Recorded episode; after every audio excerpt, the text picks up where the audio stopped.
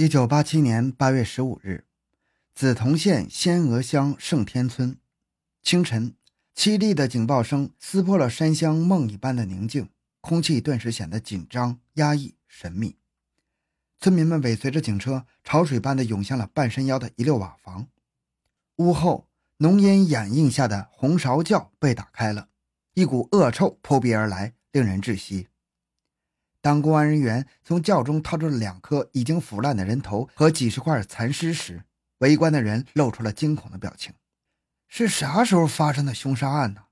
陕西的汽车怎么也开来了？欢迎收听由小东播讲的《梓潼县抢劫杀人二人碎尸溺尸案》。回到现场，寻找真相。小东讲故事系列专辑由喜马拉雅独家播出。四月中旬的一天，一个西装革履的中年人手提着公文包，匆匆挤上了陕西武功去周至的客车。他眨巴着双眼，应该换个地方碰碰运气。半个小时后，他出现在陕西省周至县中旺粮库粮油溢价门市部的办公室。自称是四川省南部县建新粮油一家公司采购员姜文，是外出推销菜籽油的。门市部负责人刘作凯听了姜文的报价，心里盘算，大有赚头啊！于是立即找来了粮库主任赵靠明。经过一番的讨价还价，当即拍板签订了九十吨菜籽油的合同，并按照对方要求汇款二十二万元到成都工商银行盐市口的营业部。次日。刘兆携带着信汇支票，乐滋滋地跟着姜文到了四川看货。几十天过去了，中望粮库没有收到一滴油，收到的却是署名赵靠民从成都发回的电报。刘携着巨款买驿票，也就是搞诈骗的股票，一套逃广州。粮库领导看了电报，联想起刘平素的为人和表现，不觉得疑窦顿起，即派人入川寻找刘和赵。他们赶到了四川省的南部县。一查，南部根本就没有新建粮油一家公司和姜文其人，骗局！显然这是个骗局，他们只得样样而回。案情报告到了西安市的公安局。七月二十四日，市公安局立即组织了二十二人的专案组，由刑侦二处的副处长张斌生任组长赴川调查。七月二十八日，四川省的公安厅、成都市公安局的领导听取了陕西专案组的介绍，并对案情进行了详尽分析。根据罪犯的衣着特征、称呼方式和谈吐内容等蛛丝马迹，以及初步了解的有关情况，确定了以成都市区为重点，以追汇款下落为线索查找罪犯、寻刘兆的侦破方案。成都市公安局从刑警大队抽调干警专门协助，并向各派出所通报了案情，部署查找刘兆的下落。四川省公安厅五处也指示各地刑侦部门要注意发现线索。顷刻间。成都市公安局印发的一份份寻人启事送到了各机关单位、居民小组。市内的有关旅馆、银行、邮局不时出现公安人员的身影。五月五日，他们取了四千块钱现款之后，已将其余的分别转去了盐市口信用社和东城根街信用社。成都市工商银行盐市口营业部的同志向专案人员提供：原来这里规定每次只能取四千块钱现金，信用社每次可取几万元。转到我们这里的钱已经取走了六点八万了。东城根街信用社的营业员反映，转到我们这里的钱已经取走十五万了。盐市口信用社的同志说完又补充道：“啊，记起了，我们问过他们，为啥每次都取几万？第二天他们就把其余的钱转去了广汉县东南信用社。经查，广汉县东南信用社的款也早已经被人取走了。我们这里住过刘作凯、赵靠民。”但与你们说的面貌特征不一样，其中有一个老头都已经五十多岁了。成都红色旅馆的服务员主动上派出所反映，在近一个星期的时间里，专案组在成都市公安局的配合下，获得和查清了不少情况。旅馆有刘兆的登记，但是特征不符，汇款被人以刘兆的名义取走，每次取钱都有一个年约五十多岁的老头。电报底稿不是赵克民的笔迹，然而刘兆在哪里？钱是谁取的呢？案件侦破陷入僵局，专案人员的情绪产生了波动。有人主张打道回府，先发通缉；有人对既定的侦查方向产生了怀疑。望着大家熬红的双眼、高耸的颧骨，专案组的领导心疼极了。是啊，入川十多天了，水土不服，许多同志带病工作，地理环境不熟，走了许多冤枉路，口音不对，半天也难以问清一个问题。要不是四川的大力支持，要做到现在这一步也不容易。下一步棋怎么走呢？大家都沉浸在苦苦的思索当中。八月四日晚，专案组收到了西安市公安局打来的长途电话。武功、周至两县公安机关在调查中发现了刘金林从绵阳市粮食局招待所发往武功县粮食局招待所的姜文收的电报，发现了姜文从周至县邮局发往绵阳市粮食局招待所刘金林绵阳市同眠旅馆三店郭廷坤收的数封电报。这是烟幕还是佳音呢？一定要查个清楚。于是。专案组连夜驱车直奔绵阳。八月五日，绵阳市公安局市局刑警大队和市中区公安分局的领导详细听了陕西专案组的案情介绍，明确表示，陕西的事儿就是我们的事儿。既然罪犯在绵阳现身，就不能让他从绵阳溜走。当即从市局刑侦队抽调了干警加入专案组，并布置程序各派出所开展调查访问，同时对情况联络、交通工具、各区县的配合也一一做了安排部署。粮食局招待所反映，我社住过刘金林，登记的是丰谷人，五十来岁，干瘦瘦的。同眠三店称住过一个人称郭大爷的人，自称是蓬溪县五星乡人，五十多岁，说是做了一笔大生意，几天前离店。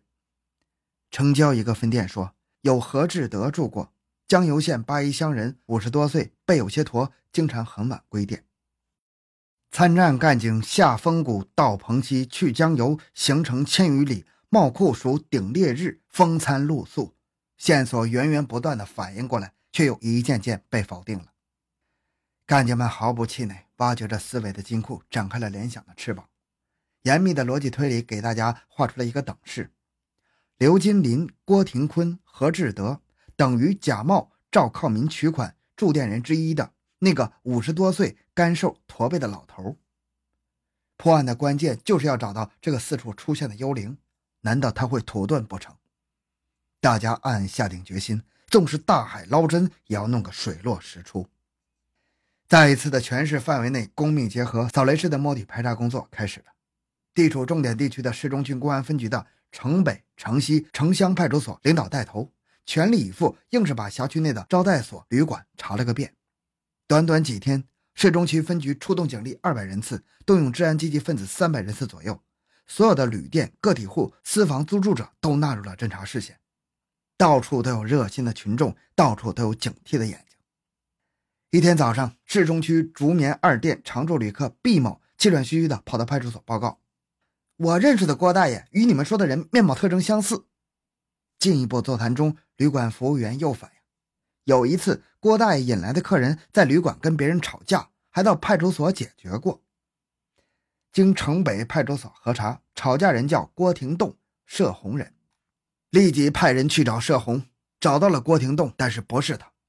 郭廷栋说，他哥哥叫郭廷坤，早已迁安县黄土乡。赶到了安县，当地公安群众反映，几天前郭廷坤回来过，硬壳壳皮箱里码着厚厚的票子，根本不像原来的邋遢样。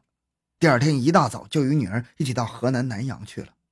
在南阳市公安局的审讯室内，一个五十多岁的老头竭力想伸直驼着的背干，干瘦的身子微微有些晃动，两只小眼睛闪着狡黠的光。你们要找的郭廷坤就是我，还用过什么名字？嗯，没有了。刘金林是谁？何志德又是谁？侦查员单刀直入。郭廷坤一惊，有点坐不住了。我我我用过这两个名字。你们把刘作凯、赵靠民弄到哪里去了？专案人员厉声追问。望着公安人员严肃的脸，郭廷坤感到事情已经败露，声音有点发颤了。我我只到成都帮取了点款，这个事不是我一个人干的。一张无形的法网悄悄在绵阳、江油、梓潼等地撒开。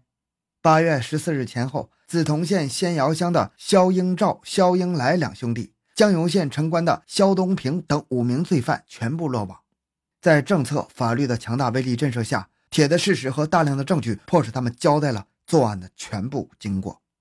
望着自己承包的工艺美术部无人问津，肖英昭感到做生意太难了，短短几个月就亏了几千块钱。哥，我们到处找你。弟弟肖英来带着个瘦高个进来，这是我的朋友肖东平，刚刚解除劳动教养，想找你想点办法。缺钱想钱，三个人共同的苦衷，怎么搞大钱自然成了主要的话题。偷不会，抢太冒险，骗倒是个极易得手的途径。尽管不时的宣传经济犯罪被绳之以法的案例，但他们不信，认为被逮的都是呆猪。老弟，你不是会雕章刻字吗？肖东平问肖应昭。肖应昭被提醒了，凭着自己祖传的技艺，跑到很远的外地去整钱，不就天衣无缝了吗？这时他想起了郭廷坤。此事要是成功，必须要找郭大爷当参谋。密谋的结果是，肖应昭化名姜文外出寻找机会行骗，郭廷坤化名刘金林住进市粮食局招待所配合，肖东平、肖应来随机应变。刘作凯、赵靠民来四川看货，打乱了他们原来的计划。金钱的魅力、无毒不丈夫的生活信条，促使肖应昭决定害命图财。途中。他给郭廷坤发电报，要求紧急召唤肖东平、肖应来赶到绵阳接客。老谋深算的肖廷坤自告奋勇地去成都等候。于是，肖东平冒充刘经理，肖应来扮着业务员小李布下了陷阱。四月三十日，二三七四列车驶进了绵阳站，假冒的刘经理在人丛中伸出双手：“欢迎，一路辛苦。”姜文屈前介绍：“啊，这是我们的刘经理和业务员小李。”寒暄几句之后，刘泽凯立即转入正题：“刘经理，我们去看看货吧。”刘经理拍着刘兆的肩：“二位放心，我们生意人最讲信誉，千里迢迢把你们请来，还会骗你们不成吗？明天是五一节啊，不上班看不成货，我请大家去我家去玩，玩一玩再去成都看货，怎么样？”哎，刘经理是一片诚心，走嘛！姜文和小李也是热情相邀。刘作凯、赵靠民见刘说的真诚，便不再坚持，欣然前往刘经理家做客。一路上，古柏森林，翠竹簇簇。乍到南方的刘兆被翠云廊的美景陶醉了，一到刘经理家就四处游玩。肖应昭、肖应来、肖东平三个人则趁机再次商定了害死西安来客的具体办法。刘作凯、赵靠民被盛情招待，弄得飘飘然，殊不知酒里已经融进了大剂量的安眠药。当晚。两个人上吐下泻，折腾到半夜才睡。五月三日凌晨，天色暗淡，几颗残星还滞留在天边。突然，三个黑影窜进了两个人的睡房，随着两声揪心的惨叫，一切又复归于平静。碎尸、煮尸、溺尸，三霄赶在天亮前分好了芍药，又急匆匆地赶上去成都的汽车。在成都，三个人同郭廷坤以各种借口取出了西安信汇的二十一点三万元巨款后分赃。接着，他们又以赵靠明的名义发假电报，迷惑周至县的中望粮库。正当他们觥筹交错，互相庆祝，却万万没有料到会出现开头的情景：美梦彻底破灭，面临灭顶之灾。好，这个案子就讲到这里。小东的个人微信号六五七六二六六，感谢您的收听，咱们下期再见。